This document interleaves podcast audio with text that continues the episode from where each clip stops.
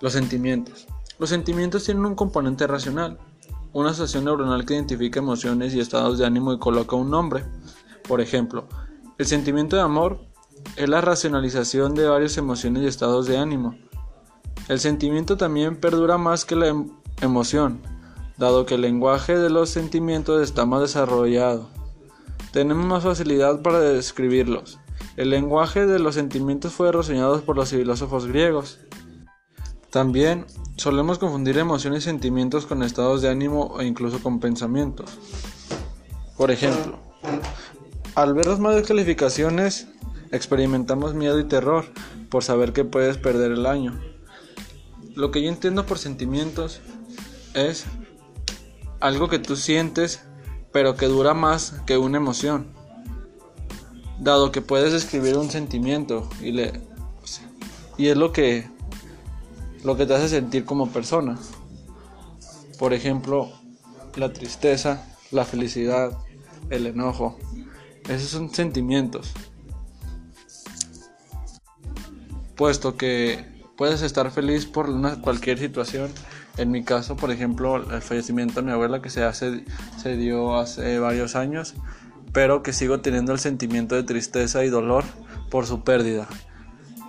Y es lo que la diferencia de una emoción. Una emoción es algo que te hace expresarte al momento por la acción y un sentimiento es por algo que, que tiene más durabilidad. O sea, que tú sientes más como, como en varios tiempos, no solo en una simple situación, sino que con ese sentimiento te va desarrollando día con día. Por ejemplo, el, el sentimiento de la felicidad, que pues puedes estar feliz porque sacaste buenas calificaciones y estar contento varios tiempo, no solo por, por un solo instante.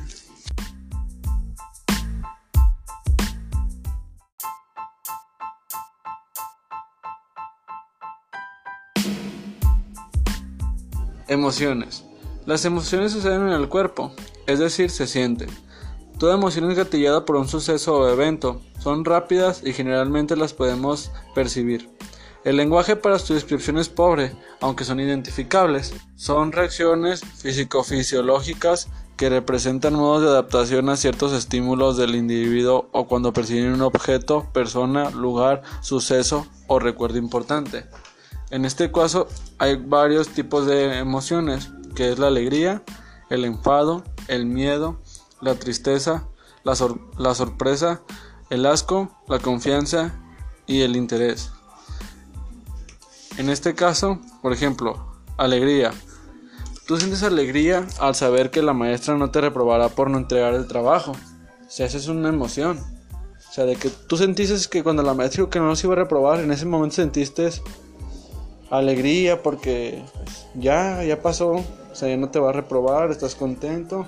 Pero solo es por ese momento, porque ya después tienes que seguir trabajando. Por ejemplo, el enfado. Te enfadas tú con tu grupo de amigos porque no entregaron un trabajo a tiempo y pues te puedes reprobar. Entonces en ese momento te enfadas, pero ¿qué sigue? Pues echarle ganas para poder, si puedes, para poder saber si puedes pasar la materia. En mi caso, en este, en este semestre, pues que estoy enfadado con, con el tema de formato APA, que pues no lo entiendo, así que a veces cuando me lo pone me enfado por ese momento, pero sabe, tengo, que saber que tengo que seguir trabajando y echándole ganas para poder sacar buenas calificaciones. Y en cuanto a emociones, pues es como una reacción del cuerpo que dada por cada situación o suceso, por algo que tú vistes, entonces sería más por una acción o por algo que vistes que como un sentimiento, que es algo que tú sientes dentro de ti por cualquier cosa, no solo por una acción dada.